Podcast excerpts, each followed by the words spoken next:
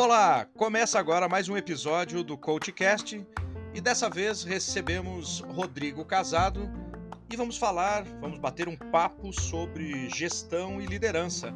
E eu quero deixar que o Rodrigo se apresente aí para os nossos ouvintes, já agradecendo a participação dele nesse episódio aqui.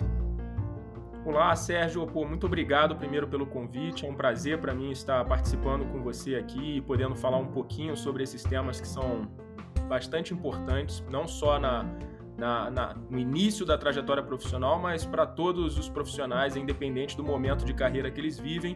Como você disse, eu sou o Rodrigo, Rodrigo Casado. Eu hoje eu estou como COO da Messer Gases. A Messer Gases é uma indústria química alemã que tem aproximadamente 40 unidades produtivas no Brasil. A gente basicamente produz soluções em gases para os mais variados segmentos. Então, eu como CEO, estou como C-level dessa empresa há aproximadamente seis anos, mas a minha carreira ela começa um pouco há um, alguns anos atrás, há 20 anos atrás, é, quando eu me formo na faculdade de engenharia, na, na, na Federal Fluminense, no Rio de Janeiro. Sou carioca, acho que pelo sotaque é possível já identificar e, e, e começa a minha trajetória na indústria. Basicamente, aí a minha trajetória ela, ela percorre 20 anos de indústria, indústria química, e é dessa forma aí que eu acabei é, desenvolvendo um pouco das minhas habilidades que eu vou poder compartilhar com vocês aqui nesse episódio. E eu tenho certeza que o pessoal vai gostar muito, e justamente nesses tempos que estamos vivendo, os tempos bastante desafiadores, é importante que a gente tenha uma visão um pouquinho mais de futuro também e saibamos para onde estamos indo com nossas carreiras. E pelo visto, eu naveguei nas suas redes, né? Você procurou se manter sempre muito atualizado não é a troco de nada hoje que está na posição que está. Conta pra gente um pouquinho dessa trajetória de educação, Rodrigo, por favor.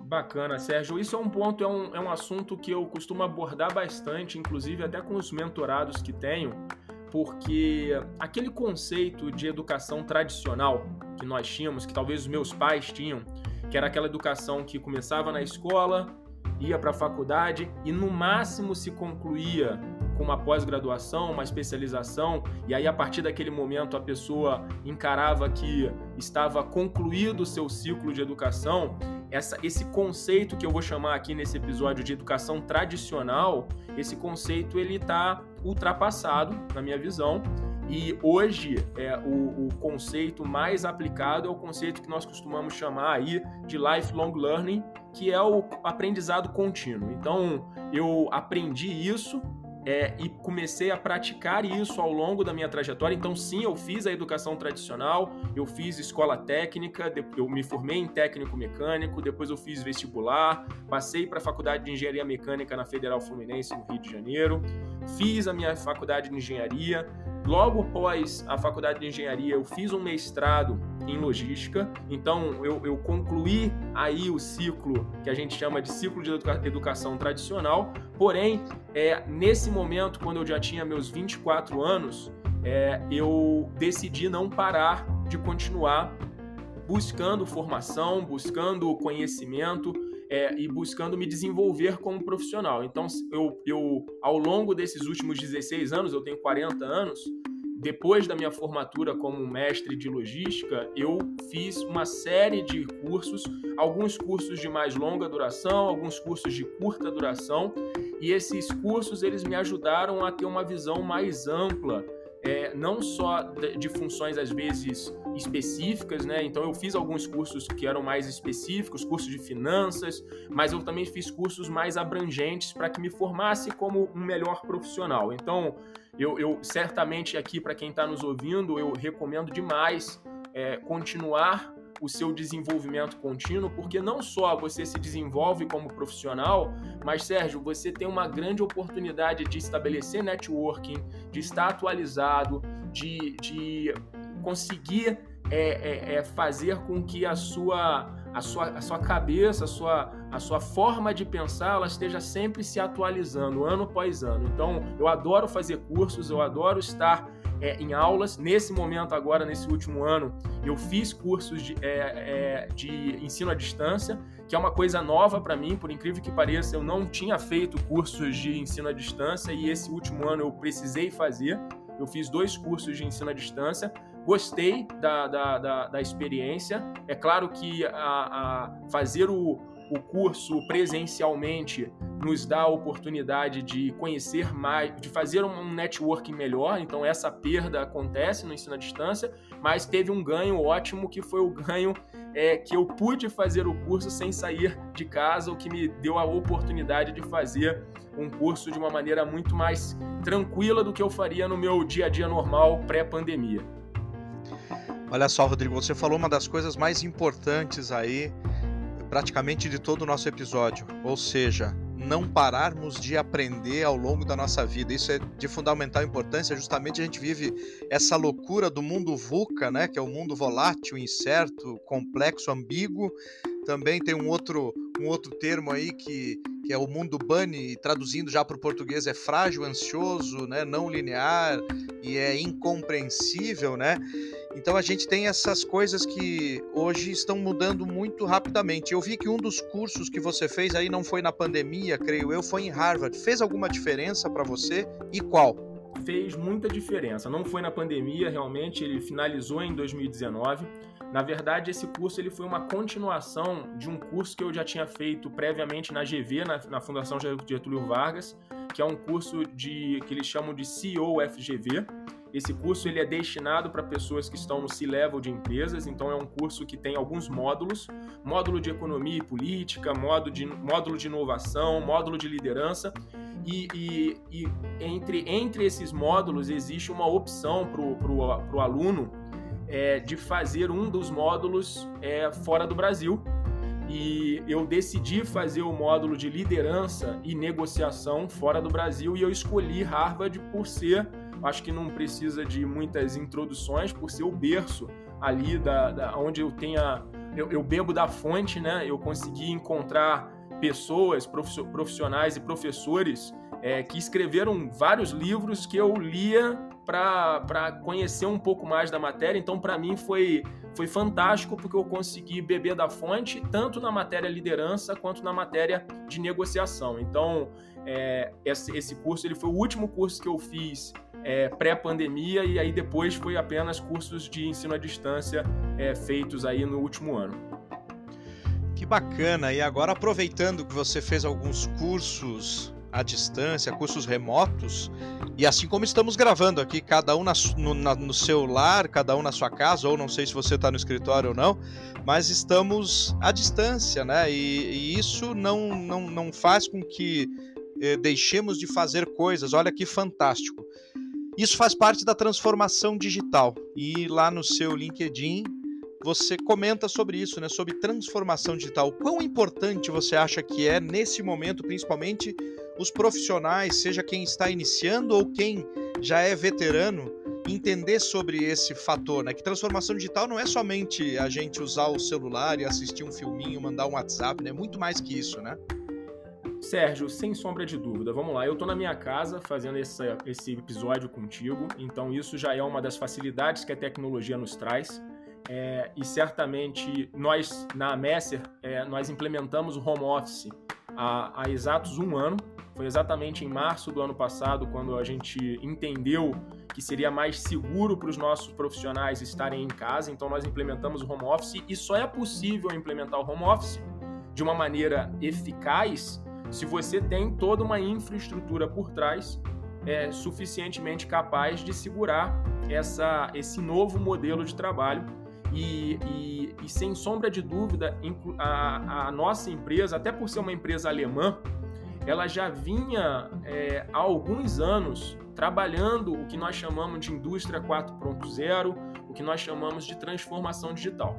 Só que eu quero dar um passo anterior a isso, Sérgio, porque quando a gente iniciou a discussão de realizar uma transformação digital na empresa, é, a empresa já vinha com um legado de, de, de, discussões sobre inovação, discussões sobre tecnologia, discussões sobre indústria 4.0.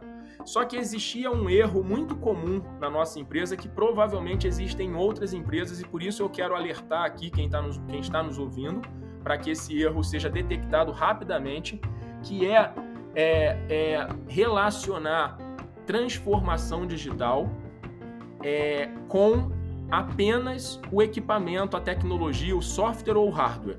Ou seja, é relacionar que você é você está realizando uma transformação digital se você está comprando as tecnologias de ponta, se você está implementando tecnologias, equipamentos de ponta na sua operação.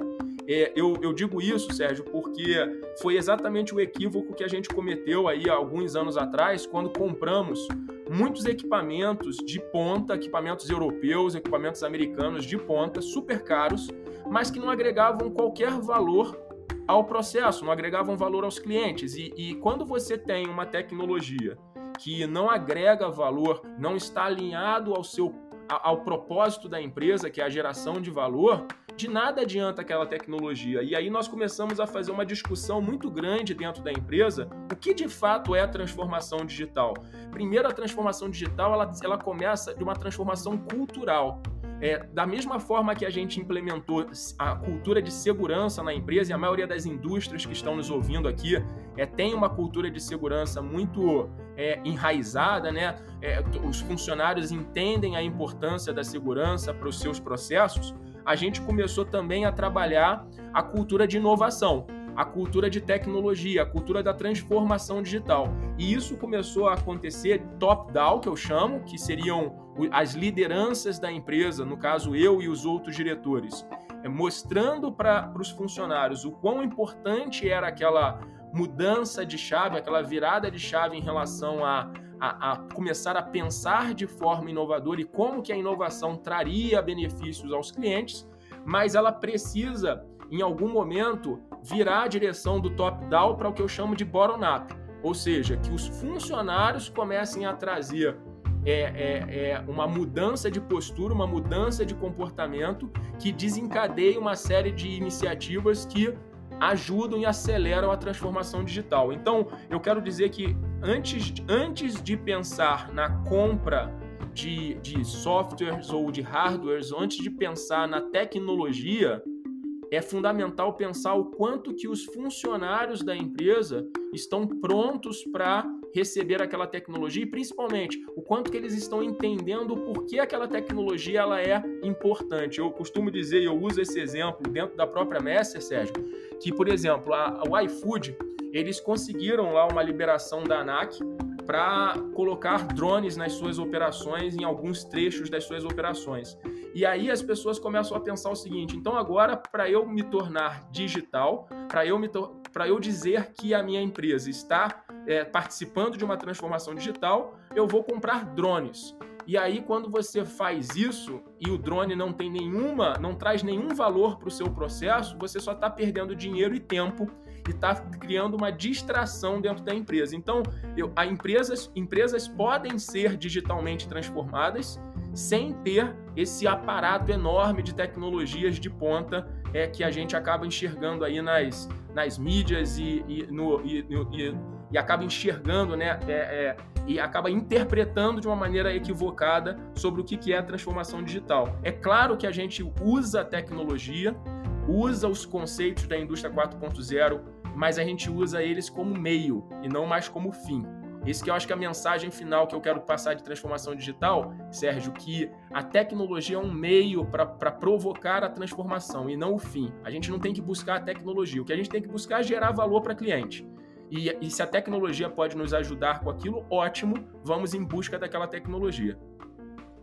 Olha que fantástico, hein, Rodrigo? Nós começamos falando um pouquinho realmente da importância do autodesenvolvimento e agora a gente vai para a transformação digital que de uma forma muito evidente, ela é extremamente conectada com isso, porque as pessoas têm que se adaptar e aproveitando esse gancho, como, uh, como está sendo essa transformação? Porque é um processo, né? O pessoal está se adaptando bem, principalmente em te tempos de pandemia.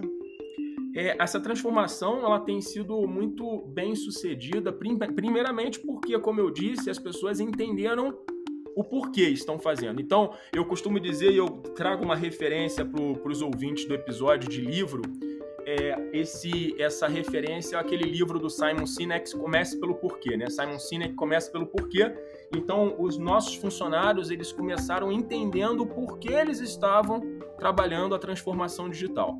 É, no momento que todos eles entenderam isso, nós obviamente lançamos mão de uma série de tecnologias e de conceitos da indústria 4.0, como por exemplo, nós temos na nossa operação machine learning, nós temos big data, nós utilizamos o analytics para analisar é, processos, nós temos robotização, e robotização é uma coisa interessante, Sérgio, aqui é um, é um caso à parte que eu acho que vale muito a pena trazer para os ouvintes do episódio. É, a robotização, quando a gente lançou a ideia de robotizar os nossos processos, é, o primeiro entendimento dos profissionais é aquele entendimento de que o robô vai tirar o emprego dos humanos, né? Então, é, os funcionários ficaram é, bastante receosos em relação a quando a gente anunciou que a gente queria trazer a robotização para dentro dos processos da empresa. E, e no final das contas, é, eu quero aqui usar o, o, o, esse episódio para desmistificar algumas coisas, né? Existe um, um relatório é, é, muito um relatório de mais de 160 páginas é, que o Fórum Econômico Mundial lançou aí recentemente, em que ele diz é, que a robotização ela ela, vi, ela viria para eliminar uma quantidade milhões de vagas de emprego. A questão, Sérgio, é que muitos, muitas pessoas pegam essa parte do relatório e colocam isso de uma forma a, a criar é, alardes, a criar um sensacionalismo em relação ao tema. Só que esse mesmo relatório, ele dizia, parágrafos depois disso, que a robotização também traria mil, milhões de novos empregos e, e as vagas criadas com a robotização seriam maiores em número do que as vagas eliminadas com a robotização. Ou seja, a robotização ela vai crescer o número de empregos. Mas o que, que muda nessa história? O que muda nessa história é a qualificação da atividade. Aquelas atividades que não agregam valor, que são repetitivas, essas vão ser eliminadas. E as atividades que vão ser criadas são atividades que requerem o quê? Poder analítico, poder de, de tomada de decisão, de interpretação, porque isso o robô não consegue fazer. O ser humano ele vai precisar fazer. Então, Sérgio, quando a gente falou logo no primeiro momento dessa, desse episódio de aprendizado contínuo, quando a gente fala de uma mudança de comportamento de pessoas.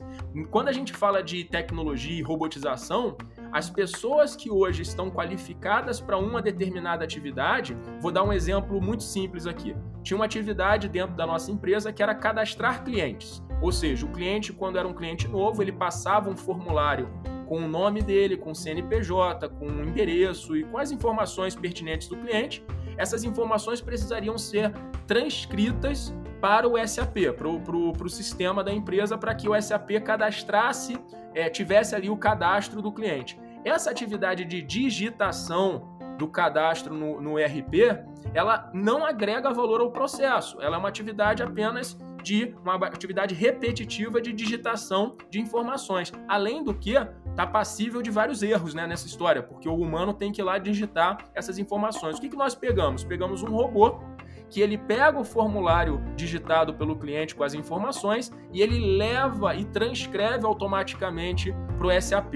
Com isso, as atividades de cadastro, ou seja, as pessoas que faziam atividade de cadastro, essas funções estão sendo eliminadas. Só que essas pessoas elas têm uma oportunidade linda e é isso que eu quero trazer como uma expectativa positiva, uma visão positiva em relação à tecnologia. Essas pessoas que faziam cadastro de clientes, que ficavam de 8 da manhã às 5 da tarde digitando o cadastro de clientes, elas podem agora se elas podem se desenvolver em novas habilidades, em novas atribuições para que elas façam coisas que agreguem valor ao cliente. E elas vão começar a fazer atividades mais nobres. Então, a gente trouxe essa comunicação de uma forma clara e transparente para os nossos funcionários e dessa forma aconteceu a mágica, porque os nossos profissionais começaram a receber a tecnologia de uma maneira muito mais aberta, porque eles entendiam que a tecnologia não só iria facilitar a vida deles, porque eliminar aquelas atividades repetitivas, como ia permitir que eles pudessem se tornar melhores profissionais, porque eles precisariam se desenvolver em novas habilidades. Então, esse foi um pouco aí da do nossa trajetória em relação à tecnologia, Sérgio. Olha que bacana, né? E a gente está falando em comportamento dos seres humanos, porque não basta a gente pegar um determinado dado, que é esse do Fórum Econômico, que eu eu tive a oportunidade de ler também, né? E fiquei bastante feliz com a quantidade de fato eh, de empregos que vão ser gerados, né? Ou seja, você vê que tem uma atividade aí que é, era repetitiva, que não agrega valor ao processo, que agora essas pessoas vão ter oportunidade de, de repente, serem alguns é, negociadores da empresa, vão trazer negócios, vão entender mais de, de análise de dados, ou seja, eles têm grandes oportunidades. Sem sombra de dúvida. E, e, e tudo precisa. Então, assim, as pessoas, na minha visão, precisam entender a transformação digital como uma grande oportunidade de se transformarem também em melhores profissionais. Afinal de contas, é, a, as habilidades que serão requeridas no futuro, e esse futuro agora é muito mais próximo porque a pandemia acelerou esse futuro, as habilidades que serão requeridas dos profissionais são habilidades diferentes do que eram requeridas no passado. Então, hoje, como você mesmo disse, do, do mundo VUCA e o mundo BANI, ele, ele é um mundo muito mais dinâmico, ele é um mundo muito mais acelerado.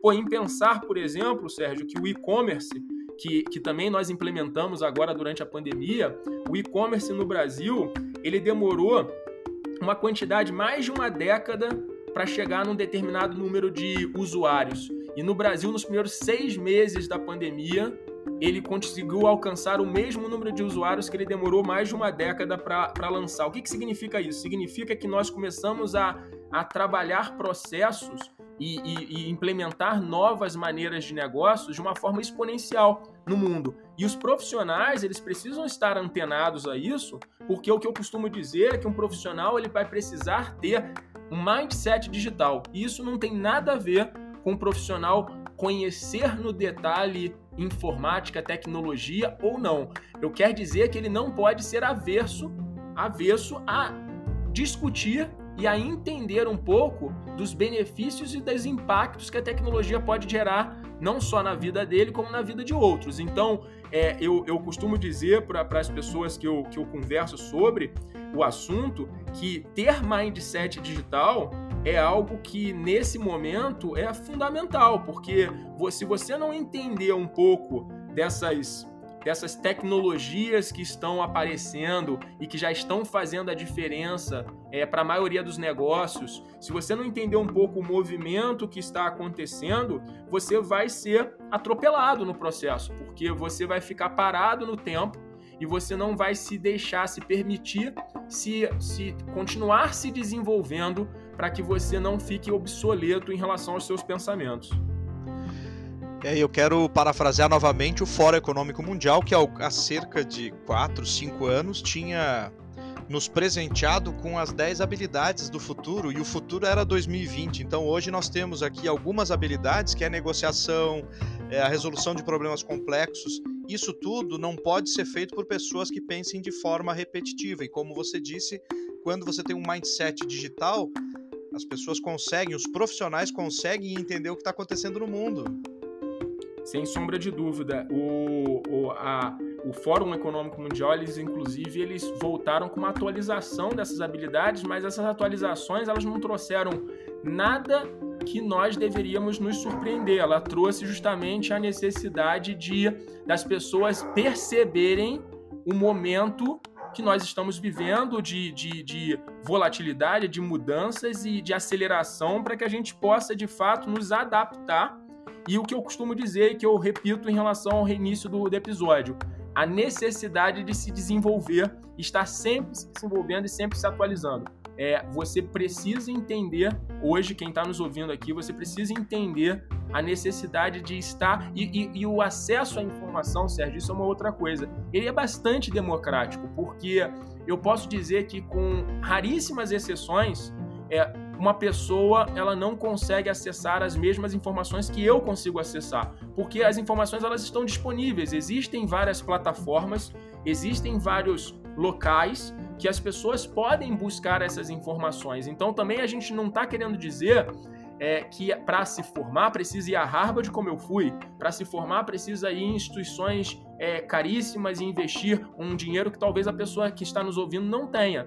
Claro que se puder investir, ótimo, mas se não puder investir, poxa, tem vários conteúdos é, que são disponibilizados no próprio YouTube ou no próprias plataformas de vídeo. Você tem uma uma infinidade de palestras realizadas, de resumos de livros e de formas de atualização de conceitos. Então, o que eu recomendo são que as pessoas elas se organizem, elas façam a gestão do seu tempo para que elas tenham pelo menos uma hora do dia é, destinada ao seu desenvolvimento, para que elas não parem no tempo e não se tornem obsoletas.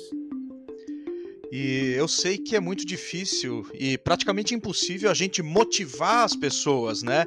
E você, como mentor, também eu quero que você fale um pouquinho desses dois aspectos. O primeiro é motivação, porque a gente tem que ser automotivado, e depois das mentorias que você dá e dos resultados delas. Então, é, a, a, motivação ela é interna, né, de cada pessoa, mas é, eu costumo dizer é, nos meus programas de mentoria, os meus programas são destinados a pessoas que querem evoluir na carreira de uma maneira mais acelerada, eu costumo dizer que existem atalhos é, para que você consiga conquistar o que você quer conquistar. Porém, você precisa de antemão entender o que você quer conquistar. Porque essa eu acho que é a pergunta central do meu programa de mentoria. Ou seja, é, o que e como, o que fazer e como fazer, eu consigo, é, sem sombra de dúvida, colaborar e fazer com que aquele profissional consiga é, entender e executar. Mas o porquê, esse porquê, ele precisa ser respondido por cada pessoa. E cada um tem o seu porquê. E o que eu acho lindo, porque quando a pessoa descobre o seu porquê, ela fica. Ela, ela começa a entender tudo de uma forma muito mais natural. E aí, obviamente, eu consigo ajudar através de atalhos, através das minhas experiências profissionais. Uma coisa que é interessante, Sérgio, no meu programa de mentoria, eu falo muito mais dos meus erros do que os meus acertos, porque os meus erros são os que não foram tão divulgados e são eles que vão fazer os profissionais conseguirem, de alguma forma, ter um aprendizado e conseguirem é, ter sucesso na sua profissão de uma maneira mais acelerada. Então é assim que eu costumo fazer dentro dos meus programas. Que bacana! E daqui a pouco, quando a gente chegar no finalzinho, eu quero que você deixe aqui as formas de contato, as suas redes sociais, para quem quiser, de repente, usufruir esse teu capital intelectual aí, que com certeza é riquíssimo. E para a gente, é, praticamente indo aqui para os minutinhos finais, é, dessa tua trajetória toda, o que, que você poderia dizer em alguns minutinhos aqui, né, fazendo um resumão aqui, como as pessoas podem ser melhores nas suas carreiras? Vamos lá. É, é, é, uma pergunta, certamente, que é aquela pergunta do milhão, né? Mas eu costumo dizer que tudo começa, obviamente, de entender o seu propósito, como eu acabei de falar aqui anteriormente, mas eu também falo muito sobre a pessoa descobrir a pessoa descobrir a forma de encontrar o equilíbrio. Sérgio, o equilíbrio é uma coisa que as, a, a, as pessoas elas às vezes demoram a sua carreira inteira para entender o quanto que o equilíbrio pode trazer vantagens para sua profissão. Eu, é, apenas no momento em que eu conseguir trazer o equilíbrio da minha. Eu costumo falar em quatro pilares: o equilíbrio da vida profissional, pessoal, de saúde e espiritual. Quando você consegue trazer equilíbrio nesses quatro pilares, você se torna um profissional muito mais completo, muito mais produtivo e isso reverbera automaticamente na velocidade que você gera o crescimento da sua carreira. Então, o que eu costumo dizer pros, também para os meus mentorados e para as pessoas que leem as minhas publicações é da importância de você observar o quanto o seu dia está sendo equilibrado. Trabalhar muito não é trabalhar certo. É, o que eu quero dizer aqui é que a gente tem maneiras é, de equilibrar e de conseguir ser mais produtivo no nosso trabalho. Então, essa é uma mensagem que eu gostaria de deixar para reflexão do pessoal que está nos ouvindo aqui, Sérgio. Olha que bacana, você é, brindou, nos brindou a todos que estão ouvindo aqui com grandes sacadas, vou dizer assim, Rodrigo, porque nesse mundo que a gente vive, ou, ou a gente entende, ou senão a gente vai ficar para trás e o tempo vai passar e, e vão se passar 10, 20, 30 anos, você vai olhar, você não evoluiu. Então, assim, a evolução, estude sempre, é, tenha equilíbrio, esses quatro pilares seus, eu compactuo com eles, gosto muito disso. E, por favor, Rodrigo, deixa aí as suas redes sociais, as formas que as pessoas têm de, de lhe contatar. Bacana. Bom, primeiro foi um prazer esse bate-papo aqui contigo.